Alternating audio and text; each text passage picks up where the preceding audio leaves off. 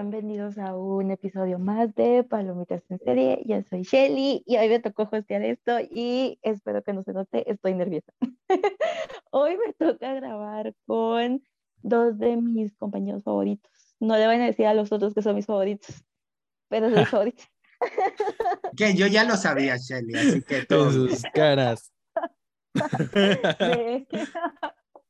Estoy con Kaki y con Fernando. Hola, ¿qué tal? Hola, saluden. Un saludito a todos, un saludito a todos. Yo ya sabía que era de los favoritos de Shelly, no, no solo decir el favorito, pero el que lo diga en vivo, grabando, es algo enorme para mí. Así que gracias. Ok, y hoy vamos a estar hablando, bueno, más que todo recomendando algunas películas para iniciar el año. Así que más que decir, comencemos. Como se sabe, pues estamos iniciando enero, hoy estamos grabando esto el 25 y ya vamos por febrero, cuando salga esto todavía va a ser enero, espero. Entonces, queremos hacer como unas pequeñas recomendaciones para ustedes, para las personas que nos escuchan, simplemente para iniciar el año con ánimo. Ya sabemos que ya vamos a 25, pero creo que siempre se puede más. Todavía faltan para fin de año, chavos. Todavía se pueden para intentar llevar, para ir llevando el año más positivo si enero ya nos está destruyendo.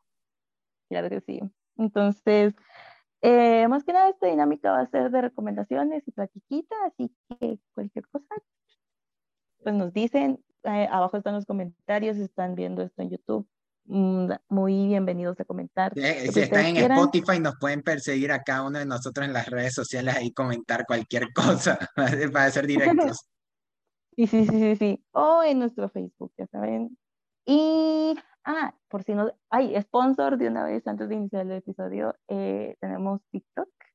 Tenemos, tenemos TikTok. TikTok. Sí, el primer TikTok que tuvimos, bueno, dilo, Chalito. Si quieren seguirnos o decirnos algunas cositas por ahí, igual a lo mejor subimos un TikTok sobre estas recomendaciones.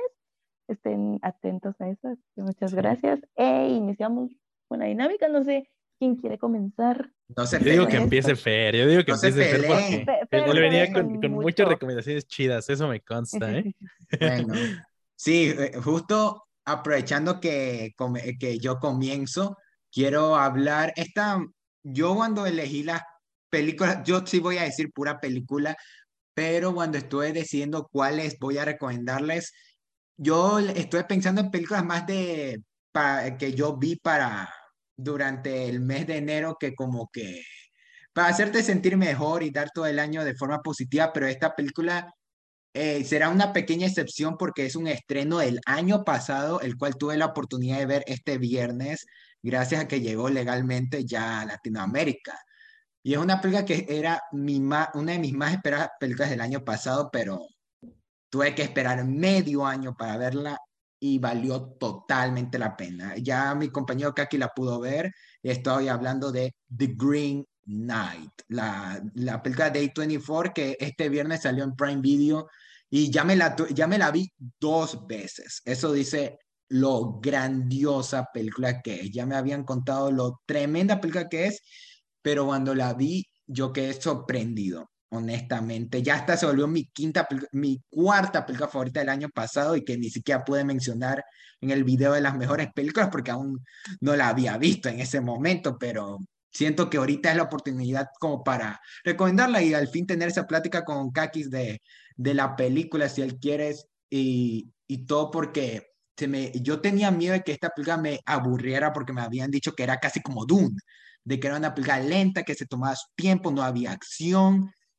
Y es como Dune, es una película que se toma su tiempo, pero nunca se siente pesada, se siente épica. Y siento que en el cine debió haberse sentido aún más épico. O sea, por sí en el televisor, hasta en una laptop, que es donde la vi en, la segunda vez con mi papá, estaba excelente. Y por eso quería comentarla con Kaki también para recomendársela a Shelly a todos para que ahorita nazca de nuevo la conversación de The Green Knight, ahorita que ya llegó a Latinoamérica y ya las personas, el resto de personas que la están aguantando la vean por primera vez y ya podamos conversar ya libremente esta película que era para mí mi película eh, más esperada de 24 y terminado siendo mi favorita de ellos del año pasado.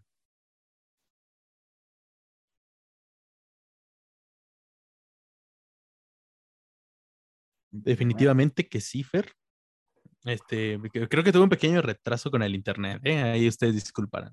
Pero, este, sí, yo, yo, no me la aguanté tanto tiempo, ya la volví a ver legal, obvio, pero no me la aguanté tanto tiempo, ya la había visto desde como mediados del año pasado.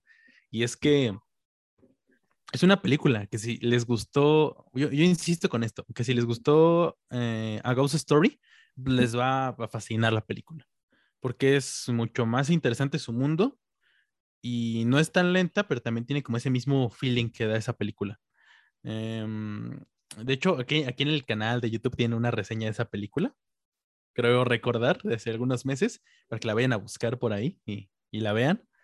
Y es que es una película con un mensaje muy importante para mí, que tiene que ver sobre todo con la búsqueda de la grandeza. O sea, creo que el punto central de la película, más que la fantasía, más que eh, todo esto, del honor y, estas cosas, es como sobre la búsqueda de la grandeza falsa que a veces tenemos y, y esta cuestión de que a veces eh, vamos detrás de las cosas que creemos necesitar o que nos hacen pensar que necesitamos, cuando en realidad ya estábamos a toda madre como estábamos, ¿no? En, una palabra, estábamos chido, no lo necesitábamos y ya fuimos a buscar pedos gratis.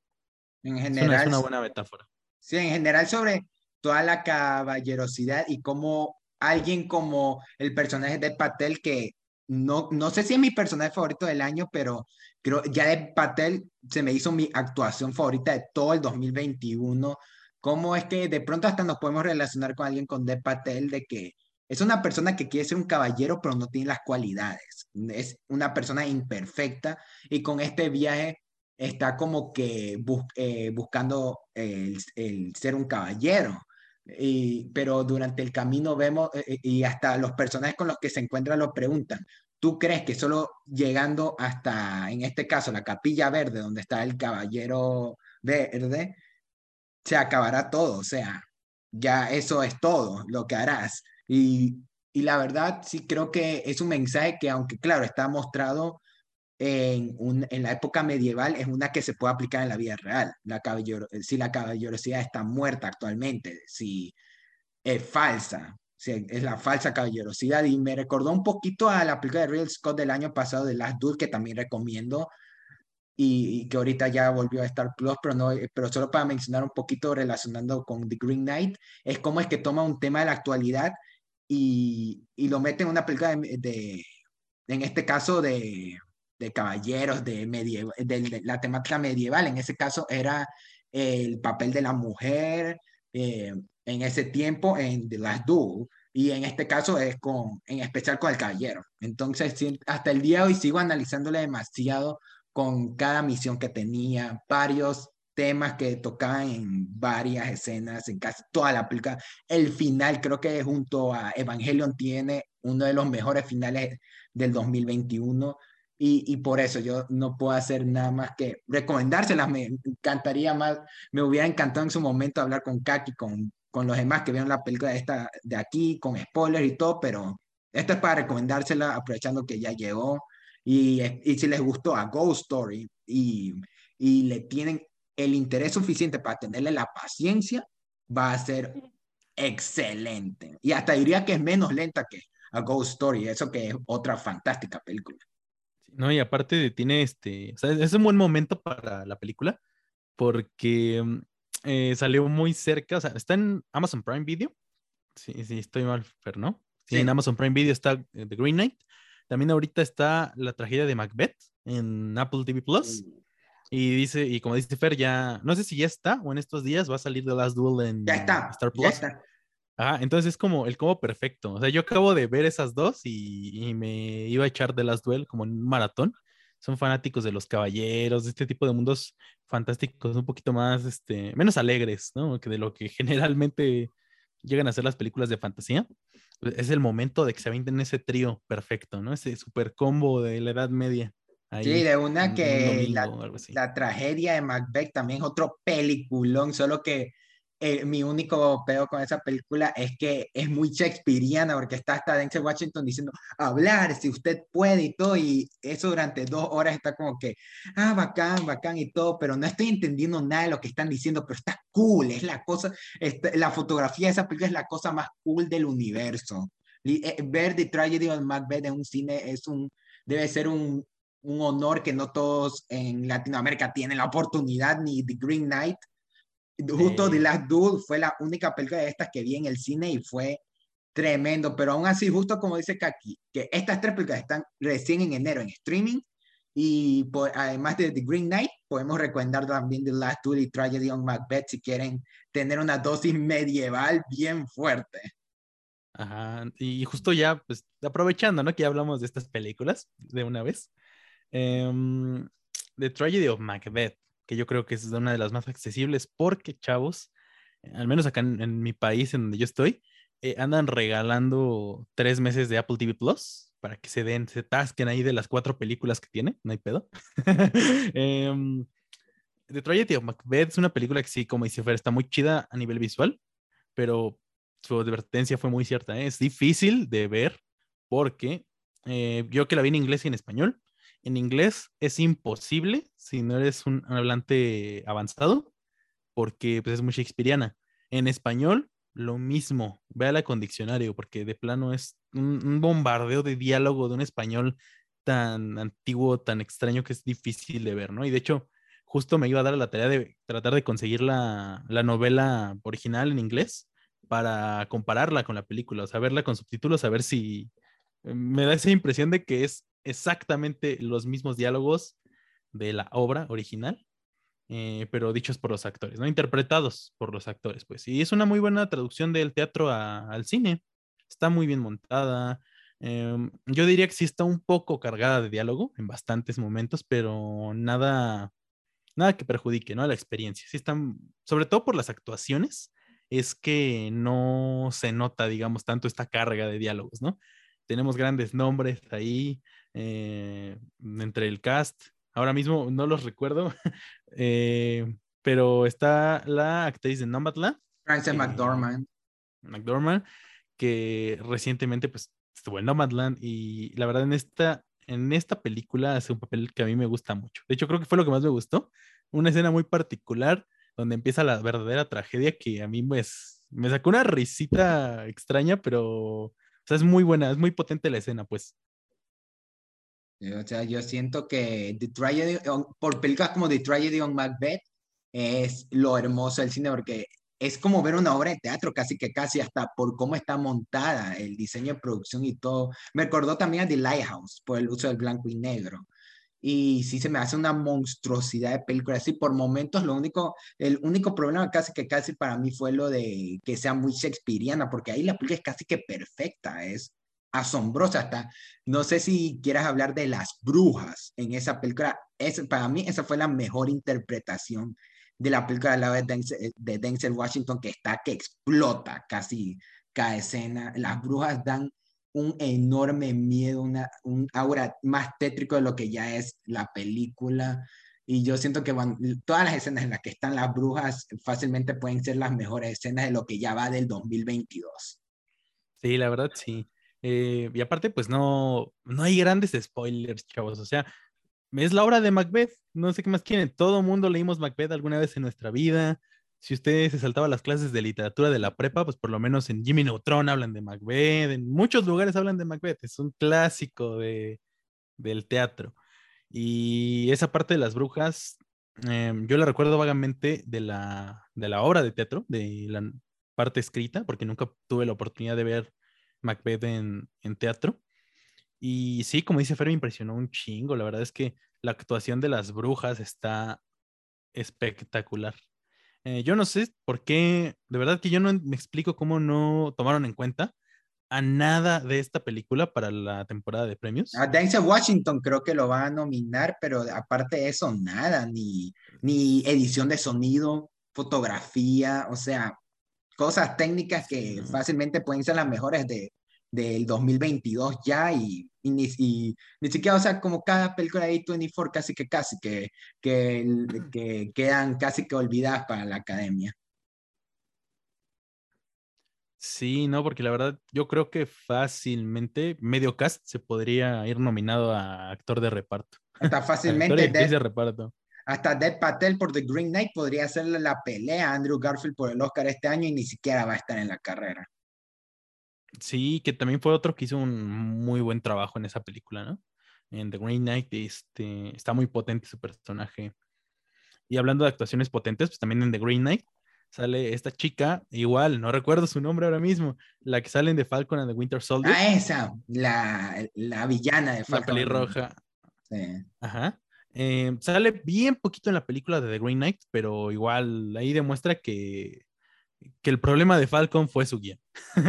Porque ella sí hace un buen papel, hace un- una interpretación muy buena. Como digo, es muy breve, pero lo que sale sí es suficiente para que la tengas presente, ¿no? Sobre todo yo cuando la vi dije, wow, esta chica sí sabe actuar. El pedo es que la serie era un asco de Falcon, pero eh, esta chica sabe actuar.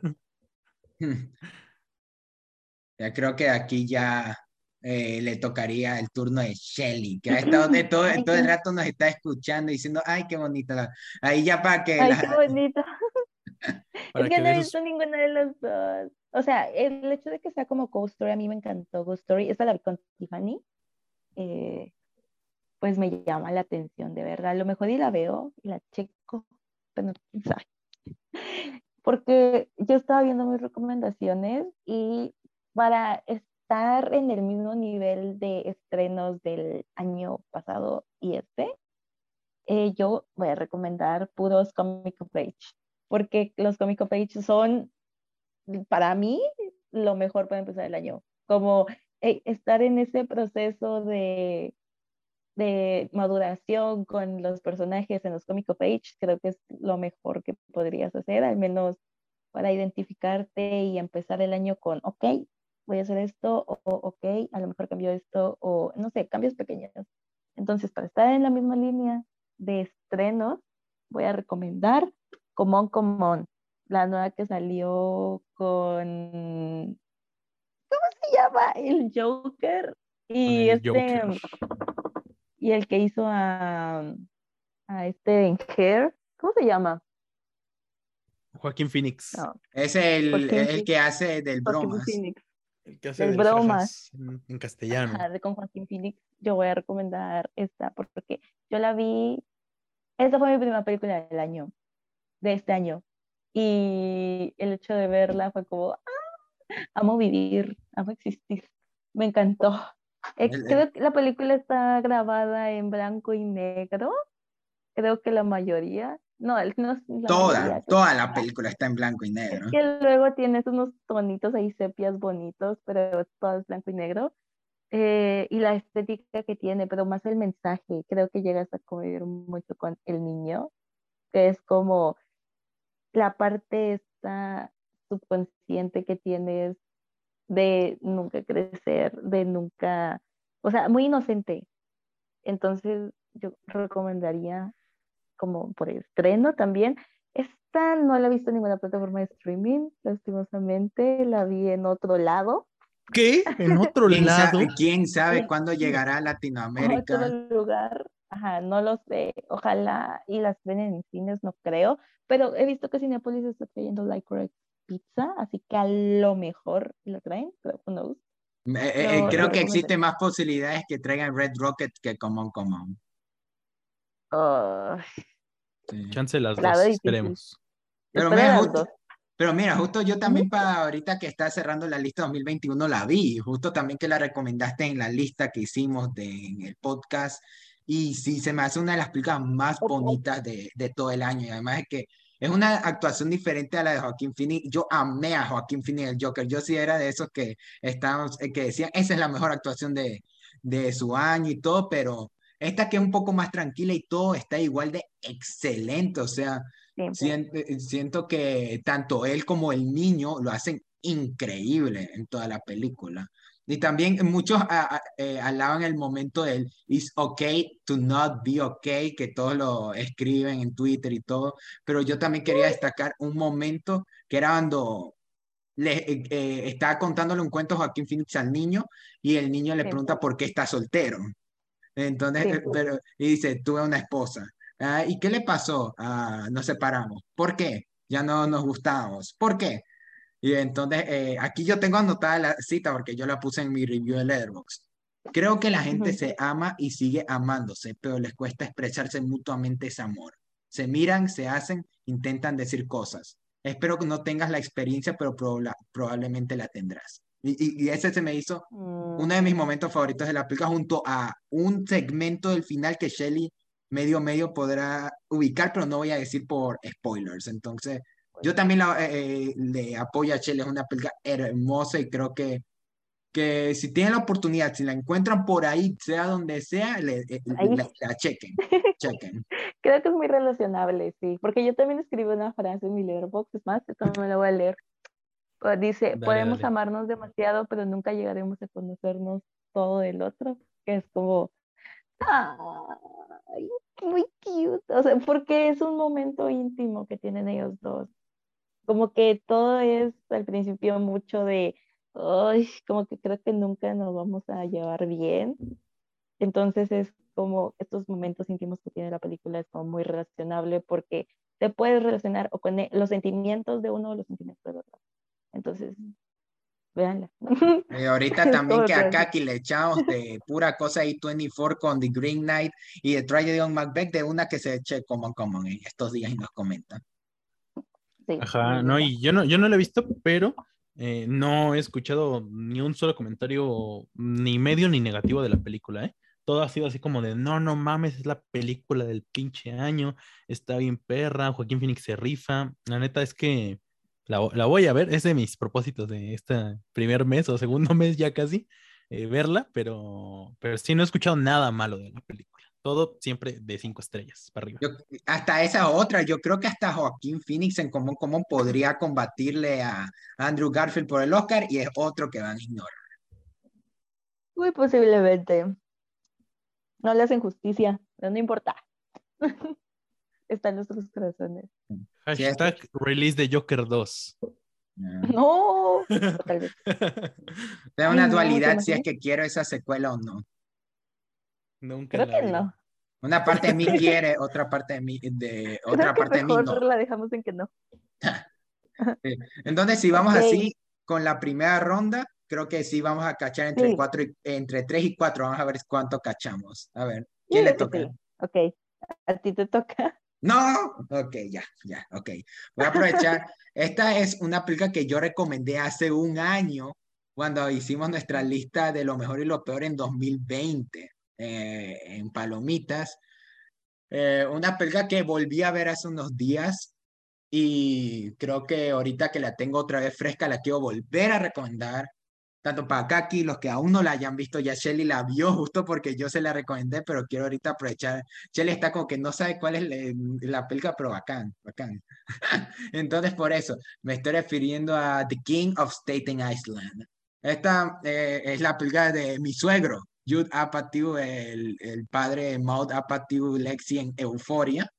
Eh, este es la historia de Scott, que es protagonizado por el, el novio de Kim Kardashian, eh, Pete Davidson, y, es, y su viaje de autodescubrimiento en una época en que está entre la juventud y la adolescencia, en que está en una crisis casi que de no saber qué hacer con su vida, que tiene un sueño, pero no sabe qué hacer para conseguirlo. Está viviendo con su madre y todo, y está como que justo cuando poco a poco en su vida van yendo cambios, como que su hermana se va a la universidad o que su, o su madre está saliendo con otra persona, es lo que lo está intentando sacar de su zona de confort y que tome una decisión a qué va a hacer con su vida. Y en su momento fue mi, una de mis películas favoritas del 2020 y la volví a ver porque justo aprovechando que Pete Davidson va probablemente a estar en los, en, eh, siendo el host de los Oscars o porque está en HBO Max. Aproveché para verla de nuevo hasta con mi mamá para que ubique quién es el famoso novio de Kim Kardashian actual. Y la verdad es que es, un- es una película muy especial para mí ya con esta segunda revisita. Creo que no sé si tomarlo como algo bueno como malo, pero es- me identifico con el personaje Pete Davidson en esta película. Y no sé qué hice eso en mi situación actual, eh, en un momento donde no sé que quiero hacer, eh, sí sé que quiero hacer, pero no sé cómo eh, hacer para conseguirlo y si no estoy haciendo nada, siento que me siento inútil. O sea, es una película que es una comedia, pero aún así siento que tanto como películas como Lady Bird te pueden como a conectar por la edad que tengas y te dejan pensando. Y siento que tiene mucho corazón. Quién sabe cómo es Pete Davidson en la vida real y a la final si es un patán como en la película, pero yo siento que como tal su personaje es lo suficientemente enganchante como para que alguien de mi edad pueda como sentir empatía por él. Ahorita creo, eh, Shelly la vio, gracias a que se la recomendé y sí me alegro que sí le gustó, no como a Brandon que eh, se, eh, que se anda quejando de toda película que, que le recomiendo. Pues que sí es buena, o sea, sí me gusta, mm, por lo mismo, muy relacionable con el personaje, porque es una persona de 20, 20 y tantos, no sabiendo qué hacer. o sea, yo. Como todos los de veintitantos. Como todos, como que improvisando con todo. Entonces, sí me gustó. A lo mejor después de pensarlo un poquito más, como, ah, ok, está bien, no, no queriendo compararlas con los demás, pero pues sí, pues tiene su cosita, tiene a Pete Davidson, está bonito y así, pero sí, sí, estoy de acuerdo con Fernando, me gusta. Sí, siento, siento, que sí, entiendo cuando algunos la catalogan cuando dicen que es una película que está buena y ya, porque sí está buena, pero, pero viéndola una segunda vez. que te cambie. Sí, siento que ahorita con la segunda revisitada sí le noté cositas. También que justo mi esposa Apatio aparece en la película y que su trama está un poquito más pequeña de lo que yo recordaba. Ya ahorita viéndola como Lexi en Euforia, ahorita como que sí siento que, que le dan no tanto tiempo como yo pensé. Pero aún así siento que cada trama le está dando cierto aporte al personaje y a lo que quiera hacer con su vida, al fin y al cabo, y que lo... Entonces, siento que ya personalmente se volvió una película eh, que me llevó ya por lo que yo puedo sacar de ella, lo tanto que la disfruto, como algunos ven Lady Bird o otras películas, como Perth and eh, esta de las ventajas de ser invisible, que son películas que están buenas, pero cada uno podemos sacar cosas que la hacen especiales para nosotros. En ese caso, es conmigo con The King of Staten Island y se las quería recomendar ahorita que ya la volví a ver. Sí, tiene un punto. Entonces, aquí. Ah, está en HBO, ¿no? Sí, está en HBO Max para. Es de HBO. Es para que le. Ok, Muy bien, chicos. ya que hablaste. Ah, claro que sí, claro que sí. Ah, yo les tengo que recomendar una película Igual, ya es del 2020 la película, pero es una película que yo tenía un chingo de ganas de ver. Y ahorita que otra vez contraté Movie, eh, ya por fin, por fin se cumplió, ¿no? A principios de este año. Y eh, es una película francesa eh, que en estos últimos años, sobre todo este 2021, el cine francés me llamó mucho la atención, sobre todo la parte cómica. Me parece muy, muy curiosa la manera en que los directores franceses hacen su comedia. Ahí está el ejemplo de una película llamada Teddy, que era de un hombre lobo, que está muy rara y es un poco emotiva, pero esa no es la película que quiero recomendar. la que quiero recomendar es una película llamada Al Abordage. Disculpen mi excelente francés, nivel este, B, 5 em, su nombre en inglés, aquí lo tengo, es All Hands on Desk. Y es una película básicamente de, de verano, ¿no? Es un trío de amigos, bueno, un dúo de amigos y posteriormente un trío mm, por circunstancias particulares que se embarcan como en una misión romántica para ir a visitar a la chica de uno de ellos. Y en el camino pues les van pasando un montón de cosas, eh, se encuentran con un montón de personajes bien chistosos, bien raros, situaciones extrañas.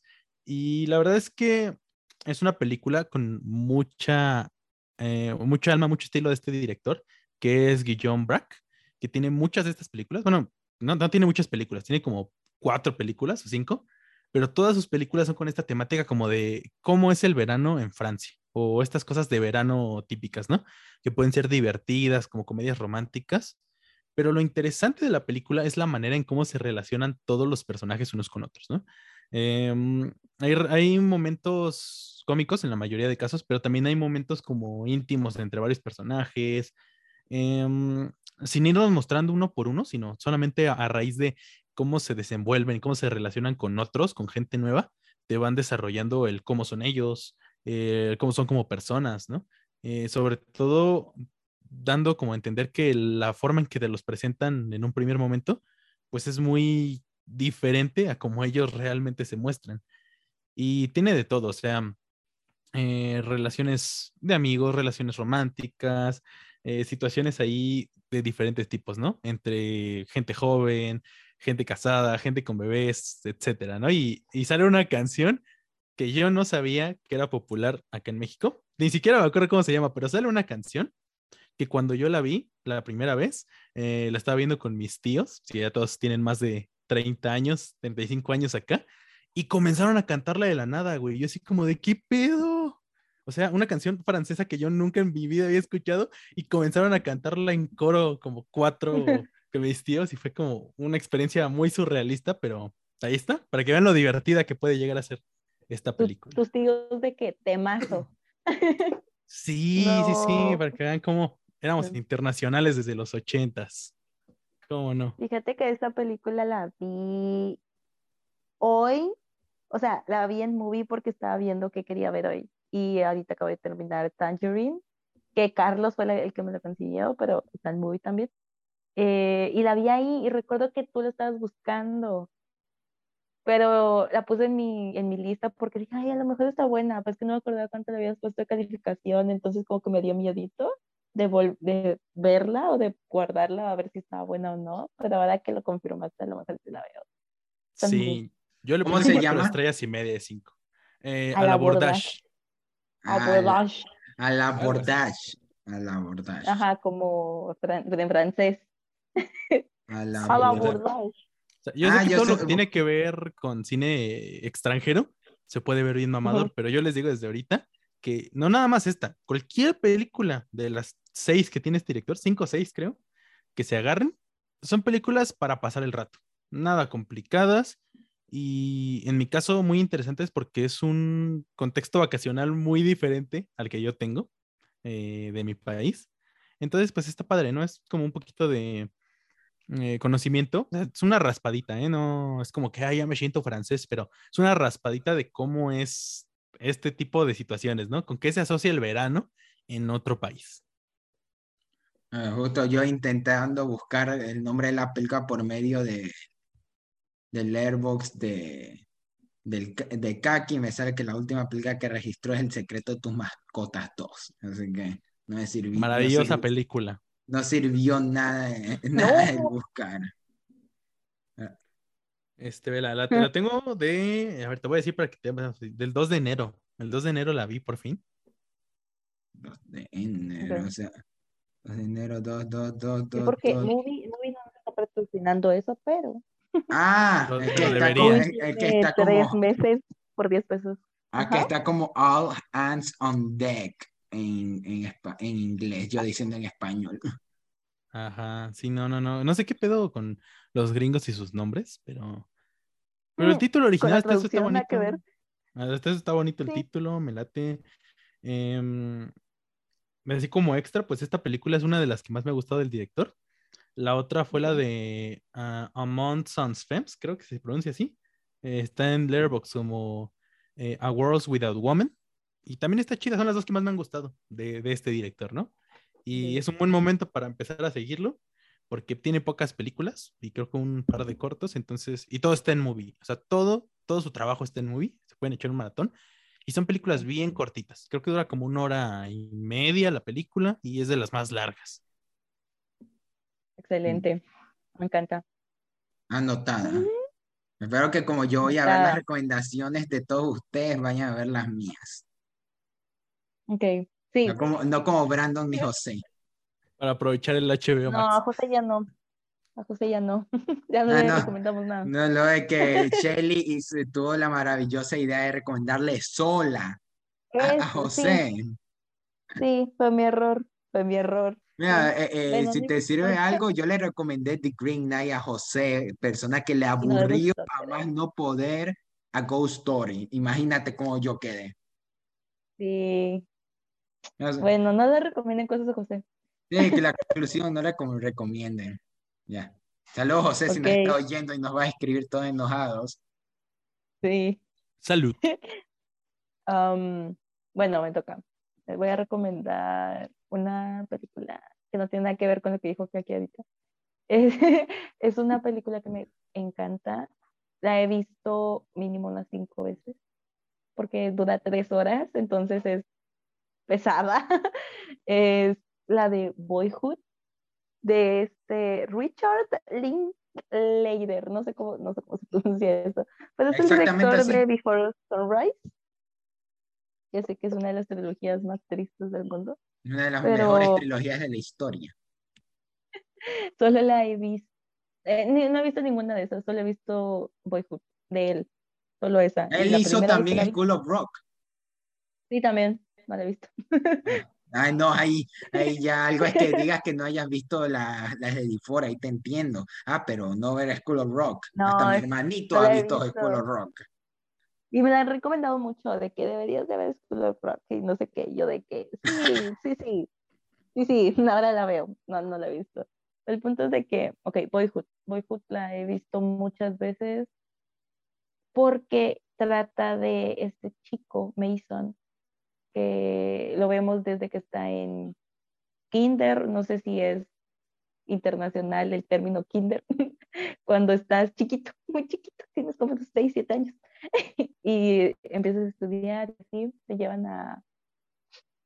Ok, entonces empieza con la historia de Mason, del chiquito hablando de sus cosas como niño pequeño que es, hablando de abejitas y de nubes y de todo muy bien.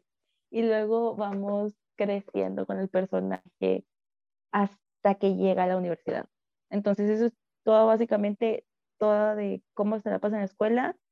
No, bueno, o sea, en tiempo es toda la escuela viendo su vida.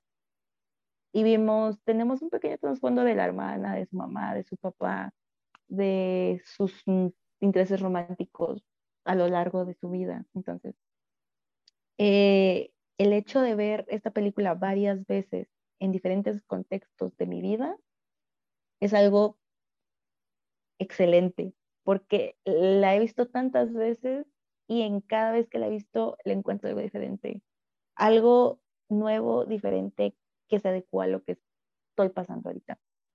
O algo que me pasó, no supe cómo abordarlo, pero sucedió y cuando lo ves en retrospectiva es como, ah, es obvio, obvio, claro. Entonces, este, este, este tipo de películas con donde vemos al personaje chiquito, chiquito hablando de cosas de niños, hasta que ya la universidad es como, ok, aquí hay algo, aquí hay algo con lo que me puedo relacionar muy bien. Es igual, es un cómico beige, excelente, yo digo que la vean, es pesada, dura tres horas, pero yo no la he sentido tanto la primera vez que la vi tenía 12 años y no la sentí tanto, entonces creo que podrían ustedes también echarle al menos una, una oportunidad, porque es excelente. Y estoy viendo que, bueno, sí, estoy viendo que la mayoría de comentarios negativos a la película es por la duración, pero estoy viendo que usaron al mismo elenco durante 12 años. Trataron de grabar 12 años esta película. Sí, es el mismo niño, el mismo, y los mismos actores en todas. Hasta ves cómo cambian físicamente y eso es excelente, o sea, es como, ok, a lo mejor la fotografía sí ayuda bastante, sí es buena, no es como, wow, por Dios, tampoco le echan tanto, tanto a esto. Creo que es más la dedicación, porque usar al mismo niño hasta a sus veintitantos, es, ok, mucha dedicación para Y también considerando los que le pudo haber pasado a Ethan Hawke y al niño, a la que hace de la hermana en ese transcurso de 12 años. Sí, también. es, como ese episodio del manual de Ned donde el matón quería poner a grabar este, una cerca secándose, ¿no? Una cerca pintada secándose. Ajá, básicamente es muy profundo. Okay. ok, solo que esto sí está editado para que no se sientan las 12 horas. Las 12... Suena interesante. ¿eh? A mí me gusta mucho. Yo sí me, acuerdo que yo la vi cuando salió en su momento. Yo me la vi dos veces. Eh, a mí, a sí, mí sí me gustó muchísimo, pero no la he vuelto a ver. No, eh, sí como que tengo pendiente una revisita ahora, como dijo Shelly, ahorita ya años después de ya cuántas películas que he visto, cuántas cosas me han pasado, volverla a ver y hasta a ver si me gusta hasta más. Eh, ahorita ya con, viendo que ya pude ver la trilogía de Before, que para mí es lo mejor que ha hecho Richard Linklater y ahorita volverlo a ver, ahorita con algo como Boyhood y que de ahí ha estado casi que desaparecido el man. Em, eh, sí, o sea, como que ya me dieron ganas de verla de nuevo, a ver qué tal. Ok, yo, luego no la había visto, la voy a ver. Ajá. No, sí. Deberías de verla. sí, por lo que dicen, verla con tiempo, porque sí está larga. Dura 165 minutos, dice acá. Tres horitas. Tres horitas. Sí, Eso son tres horas. Tres horitas. Sí, son tres horitas. Sí. Ah. Pechito, sí. Muy buena, pero a mí me encanta.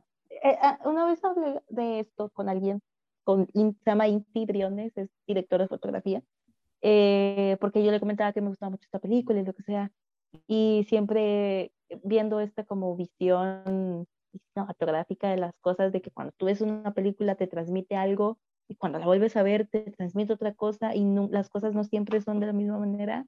Eh, lo mismo pasa con esta película. Siento que cada vez que la veo cambia algo en mí o en la película, la misma película, pero siempre te transmite algo diferente. yo digo que revisiten las películas que les gustan, porque cambian las cosas. O sea, eso es lo que me pasó con The King of Staten Island, así que confirmo esa afirmación. Muy importante, muy importante. muy filosófico el todo. Sigamos, Fernando. Ok.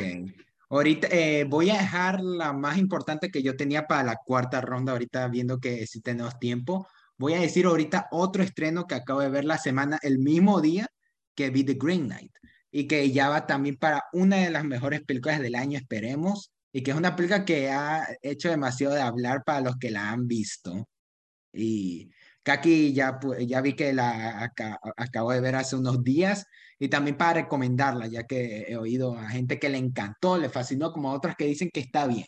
Y también para recomendársela a Shelly si no la ha visto, que es The House, que es de, de Netflix. Esta es una película stop motion de, de antología de tres historias diferentes con toques de terror, un poco de comedia, un poco de drama y que cada historia toca temas diferentes. Por ejemplo, es casi como The Friend Dispatch y hasta casi que parece una película de Wes Anderson, pero un Wes Anderson bien dark, porque es un stop motion bien... Hay hasta una escena donde hay orina hecha por stop motion, ya con eso ya que, ya uno ya puede hacer todo por medio de stop motion, ya lo de haber visto eso. Y digamos, por ejemplo, tenemos, eh, eh, eh, es como The Friend Dispatch, tres historias que de alguna forma están casi que conectadas en este caso, porque todas suceden en una casa.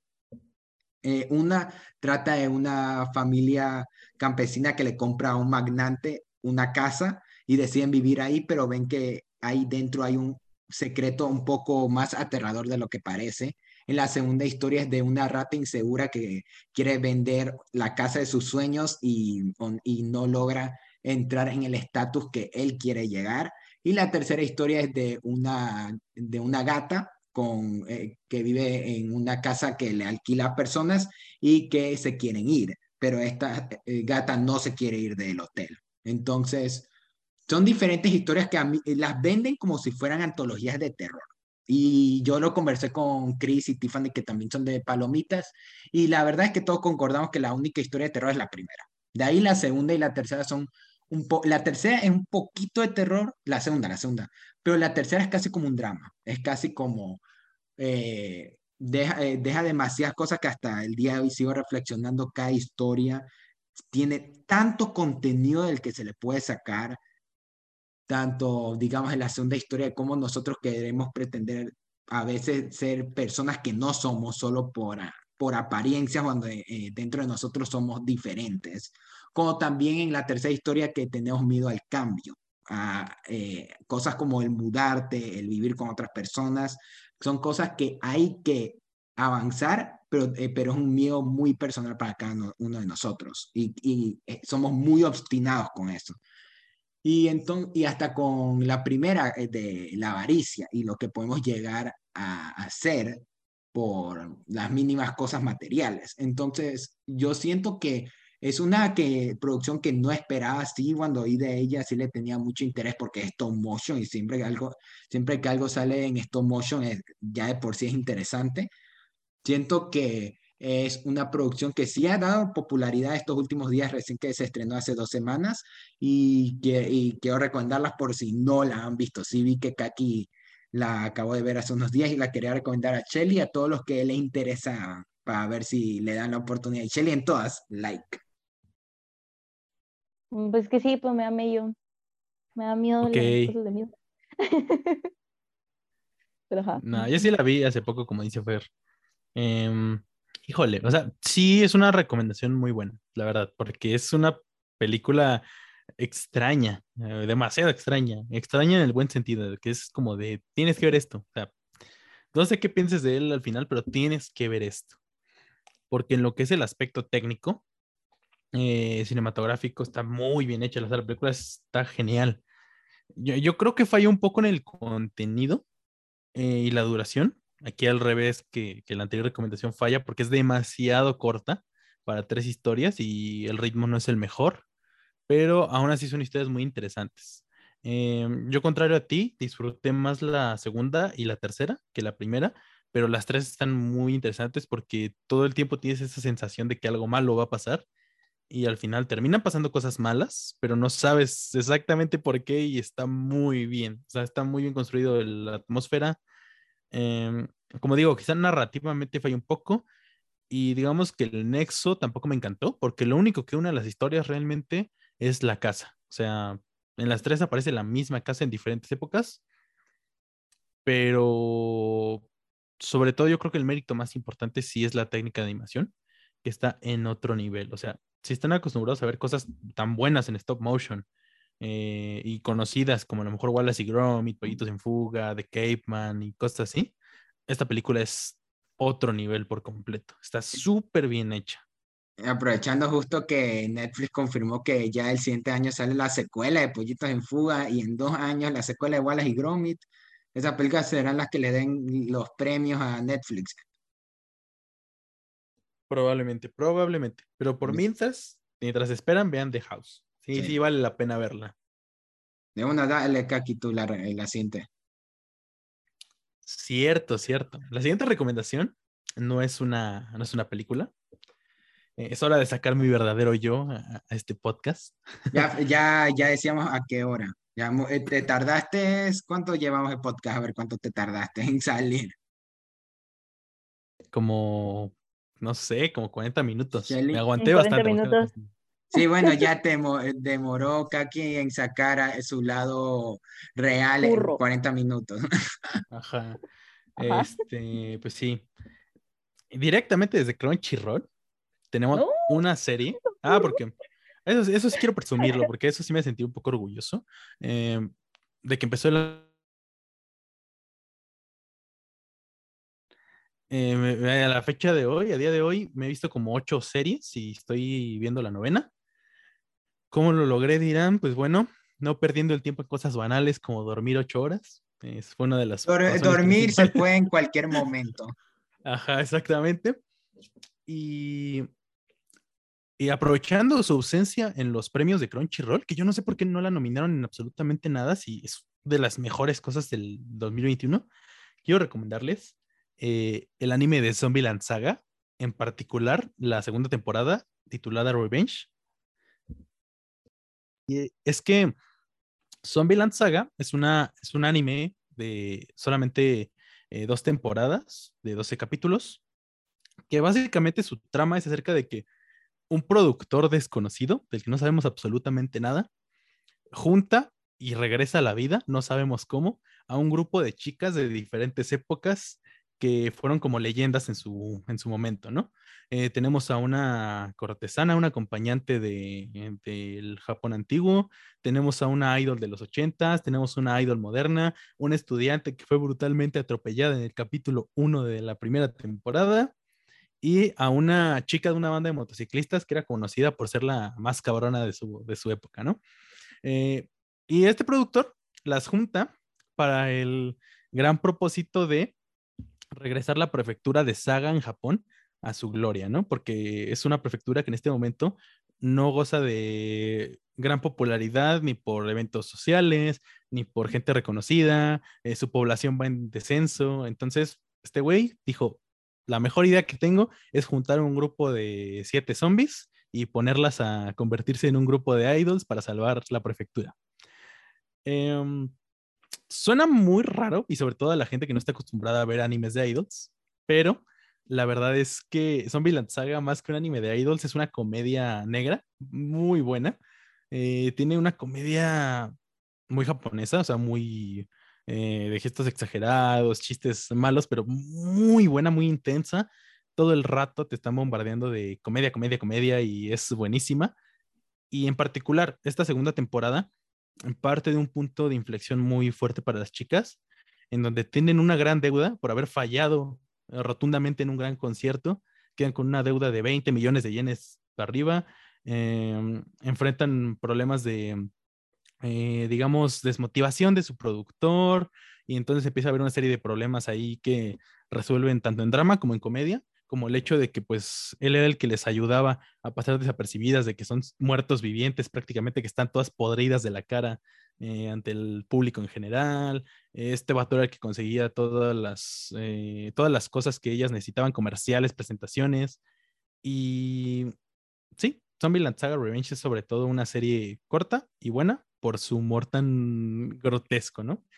El chiste recurrente de que son zombies, de que están podridas, de cosas de este estilo, son, muy divertidos. La verdad es que Crunchyroll, ponte las pilas, güey, qué pedo, no la nominaste nada y tiene excelentes aspectos técnicos y narrativos, personajes bien chingones, yo no sé qué pedo ahí y fue muy desapercibida, pero la verdad está buenísima la serie, me encantó.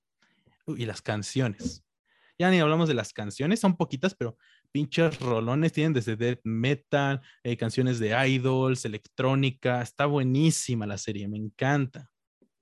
Me encantó, eh, un detalle que me encantó ahorita es que cuando mencionaba, mencionabas los nombres de las producciones, tú y yo, Kaki, algunas veces Shelly eh, las pone en el computador y se ve un poquito. Y ahorita antes de que cambie ya de lugar, ya, pero, pero ahorita me interesó porque justo antes de comenzar la llamada, Sí, justo antes de comenzar la llamada yo estaba hablando con Kaki un poco de anime, justo de cómo el año pasado me metí mucho a cosas como hasta Evangelion, que terminaron siendo de las mejores cosas que vi en el año. Y sí, o sea, estoy abierto a cualquier recomendación ahorita de anime que genuinamente esté buena para ir explorando ahorita que solo estoy bien, ahorita viendo el la nueva temporada de Demon Slayer dejé votado Attack on Titan, si no sé honestamente si la vaya a seguir, pero sí, honestamente voy a, tomar Zombieland Saga, posiblemente si le dé la oportunidad, si, está si suena interesante. Sí. Se, escucha graciosilla. Es muy divertida. Y mira, sobre todo gente que ya tiene como esa, esa mala experiencia, esa avanzada en esto de ser otaku y tiene esa mala experiencia de que la mayoría de animes que tienen temática de idols son como animes así muy bonitos, sin mucha historia, que nada más están como para vender sus franquicias. Eh, Zombie Saga no. Zombie Saga, si eres fan de ese tipo de animes, te va a encantar. Y si no, es un anime más que vas a ver y va a estar chido.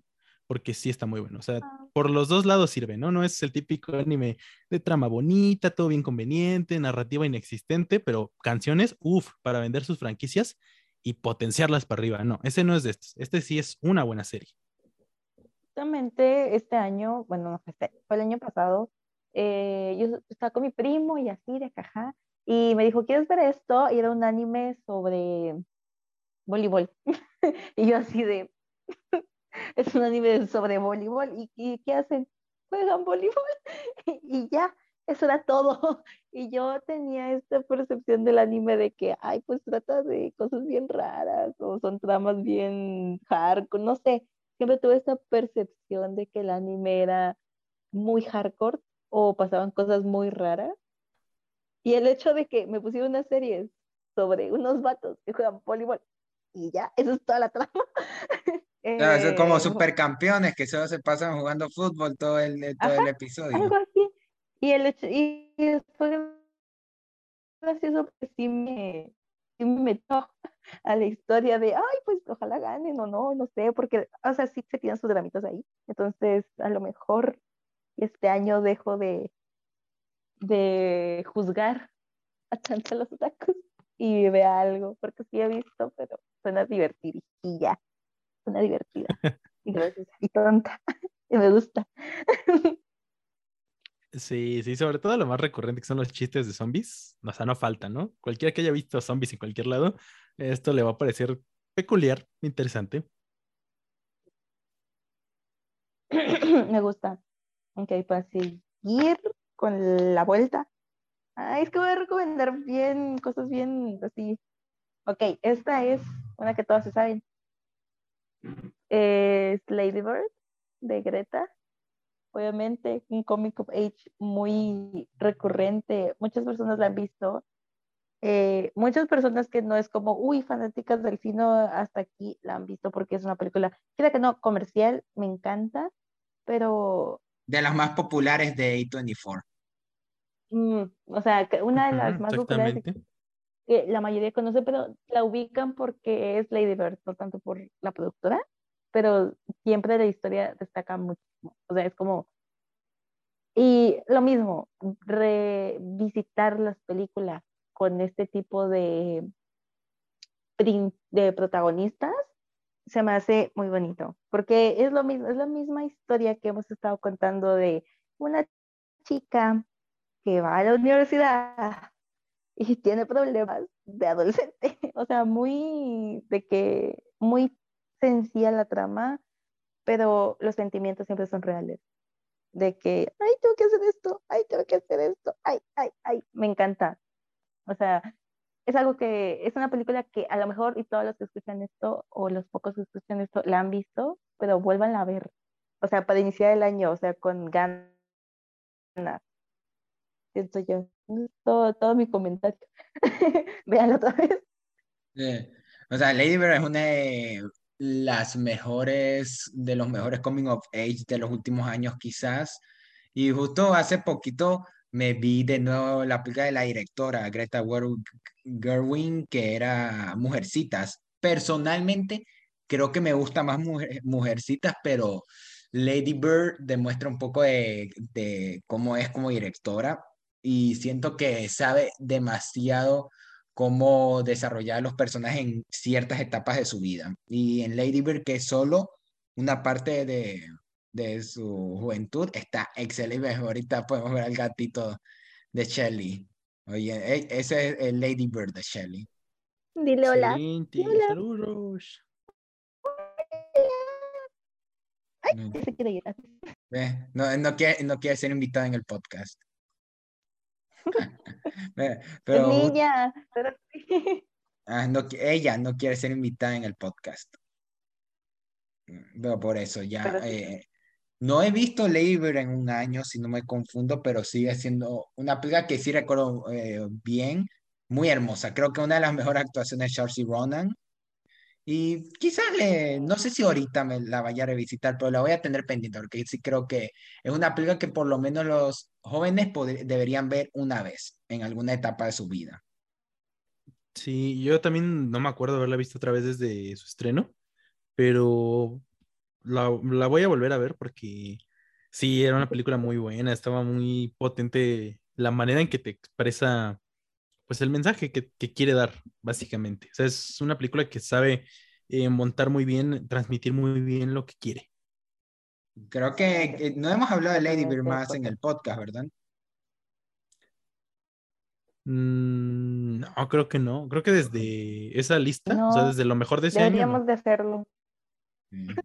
Que, eh, que, ni siquiera en nuestras listas del año, porque Lady Bird se estrenó hace un buen. 2017, ya pasó un montón. no sé cuántos, ¿cinco años? ¿Cinco años?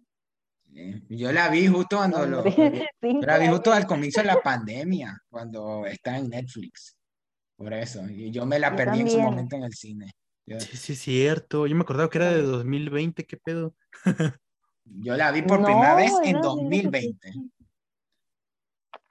Yo la vi, ya no me acuerdo cuándo la vi, recuerdo que la he visto varias veces y recuerdo que la volví a ver, porque íbamos a hablar de ella en algún lado. Entonces, vuelven a ver ustedes.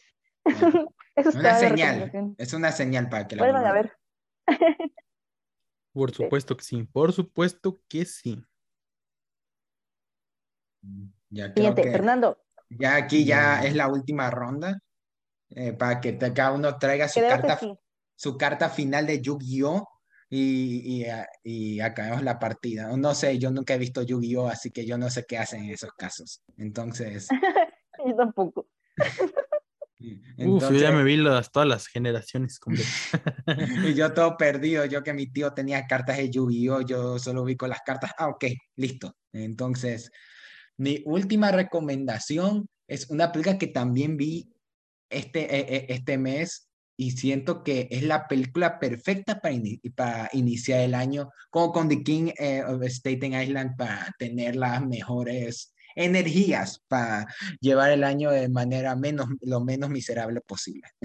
Esta es La increíble vida de Walter Mitty. Yo creo que sí han oído eh, en alguna vez esa película eh, la, dirigida y actuada por Ben Stiller sobre Walter, que es una persona del día a día con una vida normal, cotidiana y que tiene, por así decirlo, sueños de querer hacer algo extraordinario, tanto, y que siente cierta inseguridad eh, en su vida.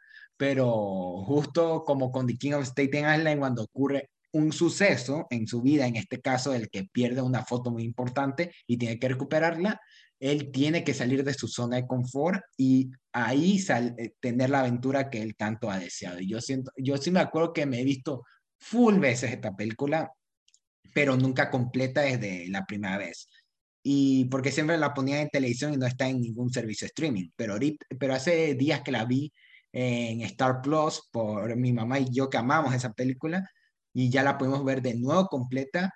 Es una de las películas más bellas que yo he visto en mi vida. O sea, quizás no sea perfecta, pero personalmente se me hace hermosa. Siento que es uno de los mejores mensajes que uno puede dar en el cine, que es el salirte de su, tu zona de confort, porque si tú no lo haces, nadie va a hacerlo por ti. Y si tú quieres tener una aventura, tienes que ver la forma de tener esa aventura y dar ese paso. Y usan metáforas tanto como la canción de David Bowie eh, y, los sueños de Walt para, y hasta su subtrama de querer salir con una chica para que el personaje se pueda desarrollar y termine siendo esa persona que al comienzo soñaba ser. Y siento que es una película en, hermosísima, hermosísima, que es un drama, una comedia ligera, y, y que yo recomiendo, eh, eh, en sí, esta es mi mayor recomendación de todas las que, de este año, de las que he dado, porque yo siento que si uno ve la, eh, comienza el año viendo esta película, tendrá las mejores energías, por lo menos. Quién sabe cuánto durará esas energías, pero al inicio como que dirá, este año como que quiero viajar, este año como que quiero hacer las cosas diferentes y siento que eso es lo que inspira la película y recuerdo que, eh, que tiene una frase que, es muy, que fue muy usada, que era el lema de la empresa Live, donde trabajaba el personaje Ben Stiller, no me carga el Airbox, donde dice mi, eh, mi reseña, ah, ayuda, pero en sí, siento que ahorita como está en Star Plus, sí la recomendaría, no, aunque no muchos eh, tienen Star Plus, porque digamos que no es la plataforma que mejor le ha ido. Ahí, Más quien popular. sabe, eh, como Shelly pudo ver como común, no creo que se le sea tan difícil encontrar la, eh, la increíble vida Walter Mitty. Ahorita estoy checando donde, donde escribí, ah, aquí, la frase es, ver el mundo, afrontar peligros, traspasar muros, acercarse a los demás, encontrarse y sentir. Ese es el propósito de la vida. Entonces, yo así, yo podría decirle que si no han visto la, la increíble vida de Walter Mitty o la han visto y la quieren repetir, creo que sería la mejor opción por mi parte para iniciar el año. Correcto. Star Plus Ajá. de forma legal, ¿cierto? Sí. Híjole, yo creo que no se va a poder. No, claro que sí, claro que sí, cómo no. Ay, no, yo recuerdo que vi esta película. ¿De qué año es? Es del 2014, creo, ¿De qué año 2013. Ok, Tenía, y tenía 15 años. Yo vi esa película, tenía 15 años porque mi papá la compró. Yo la tengo en DVD. Eh, recuerdo que la vi sola y recuerdo que no la entendí. O sea, fue como, no entiendo qué está pasando, este tipo no sé dónde está. Em, y así, y así, todo, muy metafórico, y luego aparecen personas así de la nada, y él aparece en otro lado, y es como, no, estoy entendiendo qué es lo que está sucediendo. No la he visto desde entonces. Tenía 15 años y ahora tengo 21. Y recuerdo que no me gustó por eso, porque no entendí. Fue como, ah, no, no entiendo, no me gusta. Tiene experimental de joven. a ver. Ajá, fue, demasiado experimental para mis 15 años. demasiado. Pero. Vaya, vaya, murió. a lo mejor sí la veo. A lo mejor sí la vuelvo a ver, porque recuerdo que me aburrió porque no entendí. Así que sí la volveré a ver. Aprovecha, aprovecha la, eh, a la final eso te sale de tu zona de confort y todo eso, y ahora ya eh, también otra cosa, el, todo el eh, las películas que hemos visto en ese transcurso de tiempo, quién sabe si te ayuda a dar una perspectiva nueva de la película. Igual, sí, creo que sí. O no me gusta. ¿Quién ah, sabe? ¿Quién sabe? Por eso, es, es, como ver una película. Eh, ver una película que no hayas visto es como tirar a la moneda de la suerte, si te gusta o no. Sí, totalmente. Muy bien, buena recomendación. Eso, sí, eso sí. No sé si Kaki la ha visto. Creo que no. Buena recomendación. no. no, no la he visto. Por eso estaba pensando de, qué manera la veré de maneras ilícitas.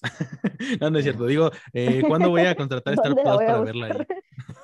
No, no, va a ir a, eh, va a ir personalmente donde Ben Stiller y pedirle una copia en VHS, porque aún hay VHS y ahí ver, verla.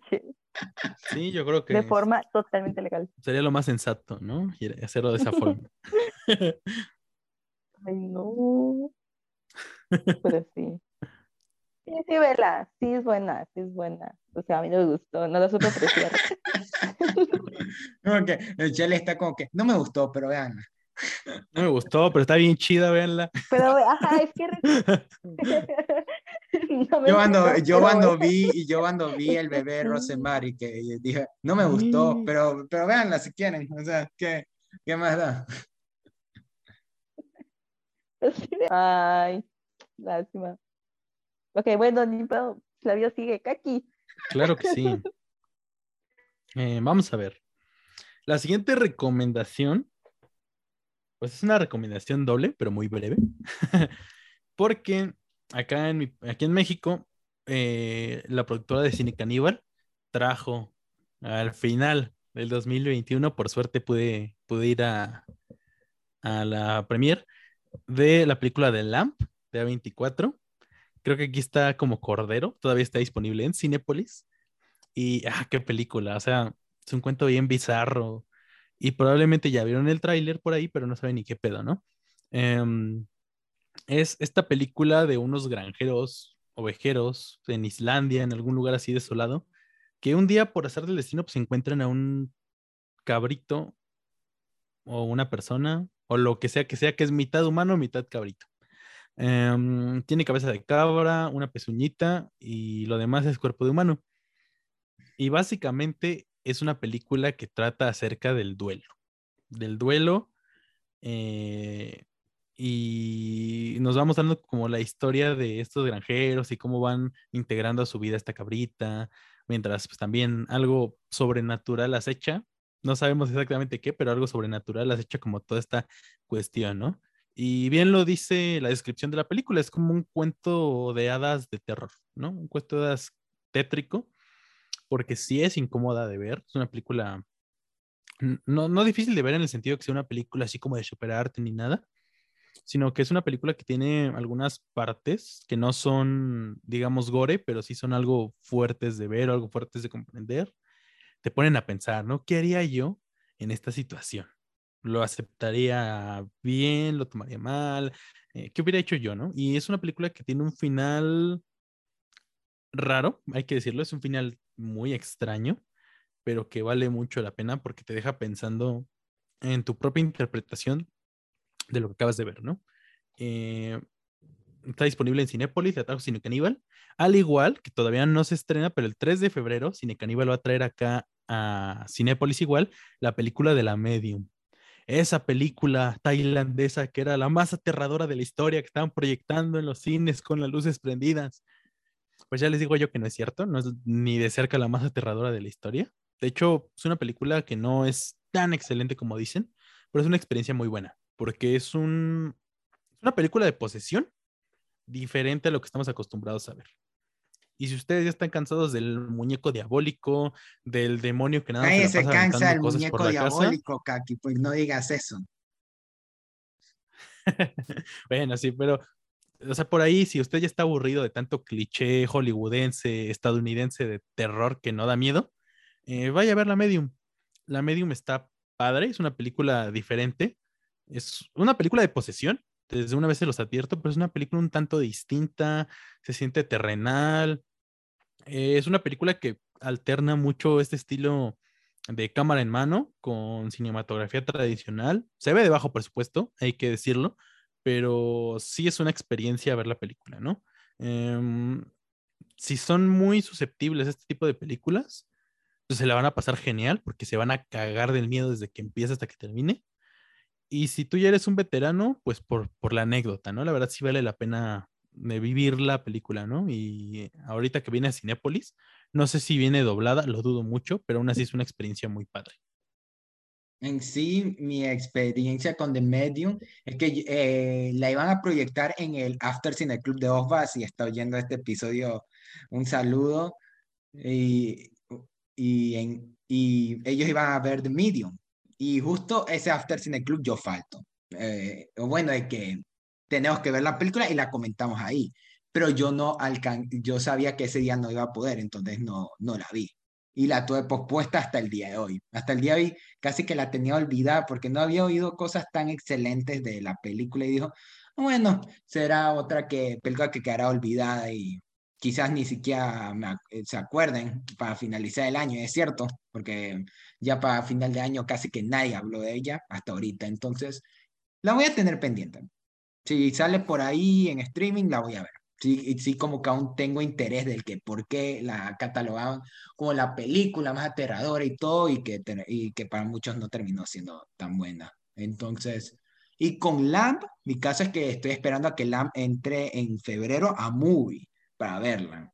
Y, ah, sí, es cierto. También va a llegar a Movie. Sí, porque es de las pocas películas de 24 del año pasado junto a Red Rocket y The Humans que me faltan por ver. Esa Red Rocket de Human ya la tendré que ver en, esta, en estos días, pero Lamb como va a salir legal en febrero me la voy a aguantar. Como, y, como con The Green Knight me aguanté medio año para verla en Prime Video y valió la pena. Entonces, no, no creo que Lamb me encanta el nivel de The Green Knight, pero he oído muy buenas cosas de Lamb, así que, y viniendo A24, no, eh, por lo menos sé que va a ser una experiencia interesante. Así, con lo que me ha contado Kaki, José, que no le gusta tanto A24, le terminó encantando, así que algo debe tener la película. Así que ahí cuando llega llega Movie les comentaré.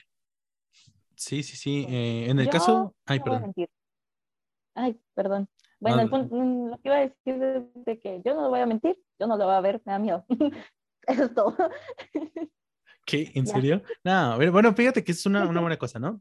Eh, The Medium básicamente es como dice Fer, no es una película destacable en ningún sentido. ¿Es una mala película? Yo creo que tampoco es una mala película, es una película que está bastante aceptable, ¿no? La cosa es que pues en México va a salir en cines el 3 de febrero, entonces yo creo que este es el momento para verla, ¿no? Justo para empezar el año con una película diferente. Eh, muy importante lo que dijo Fer en ambos casos. ¿eh? Em, si tú quieres llevar a una persona no cinéfila, digamos, a, ver alguna de estas películas, no, ese güey se va a venir en aguas. O sea, eh, The Medium es una película que apela mucho a un terror muy tradicional. Entonces, una persona que no está acostumbrada al cine o que está acostumbrada a verlo simplemente como entretenimiento muy, muy de vez en cuando, le va a mamar la película. O sea, se va a cagar encima en el cine, ¿no? Básicamente. Con Lamp, yo los invito a que si tienen chance de verla con una persona que no sabe nada de A24, eh, no le interesa mucho esto del mundo del cine, véanla con esa persona. Neta, sus caras no tienen precio. La película está buenísima, pero lo más entretenido va a ser sus caras de extrañeza, de horror al ver todo lo que pasa en la pantalla. Voy a, mostrar, voy insisto, a no es nada fuerte visualmente, pero voy sí es una cosa muy hermanito. extraña. voy a decirle a mi hermanito Luis, oye Luis, ¿quieres verla? Sí, justo. La cara de esa persona lo valdrá todo. Dale, Chile. La última que voy a decir es, es que tengo tres aquí apuntadas, no sabía cuánto, cuántas íbamos a decir. Así que estoy eligiendo una. Voy a elegir un azar. O puedes decirlas las tres rápido. Ok. Como hizo La Kaki, primera dijo es- dos. Yo me metí una doble. Se, metió dos de una. Ok, voy, a- voy a decir Güeros de Alfonso Ruiz Palacios, porque está en Netflix y porque es accesible. Güeros. Me gusta, esta película la vi la- el año pasado por primera vez. Película en blanco y negro, excelente. Ajá, esta película a mí me encantó, me encantó, me encantó por todo, es muy pretenciosa, pero siento que la película es consciente de que es muy pretenciosa. El hecho de que esté grabada ya en blanco y negro es asquerosamente pre- pretencioso. Entonces, la película, quitando todo esto de, ok, es un poco pretenciosa en el lado visual y en el lado narrativo, el mensaje que te deja de, no es un cómic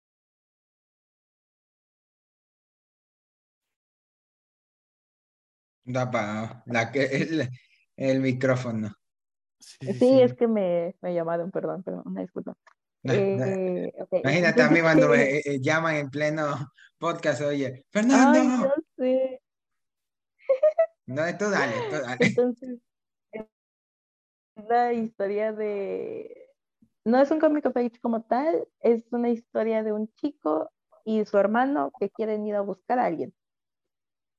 Y ya, eso es todo. Esa es la premisa principal.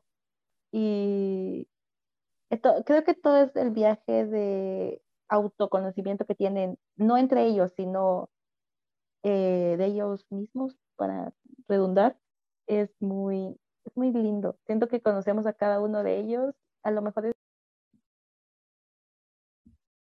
Otra vez. ok, me volvió a llamar.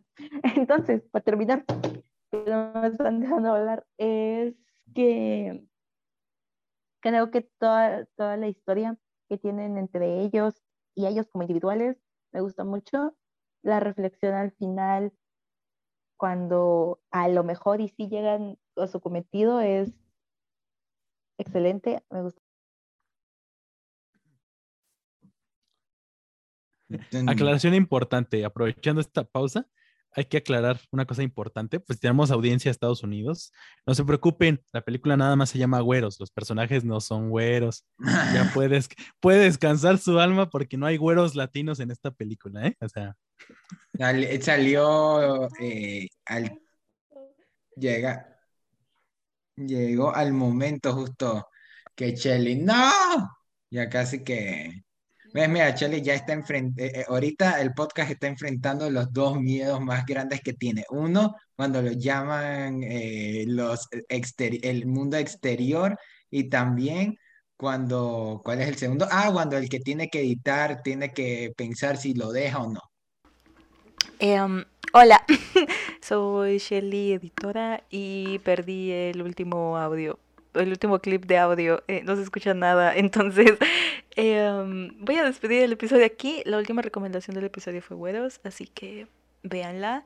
Y voy a despedir el episodio con lo que siempre dice Brandon. em, recuerden que pueden escucharnos en Spotify y en YouTube como Palomitas en Serie. También recuerden que tenemos página de Facebook donde subimos noticias todos los días. Y como dije al principio del episodio, también vamos a tener TikTok. Bueno, ya tenemos, ya subimos uno y esta semana muy posiblemente vamos a subir otro con la temática de este episodio.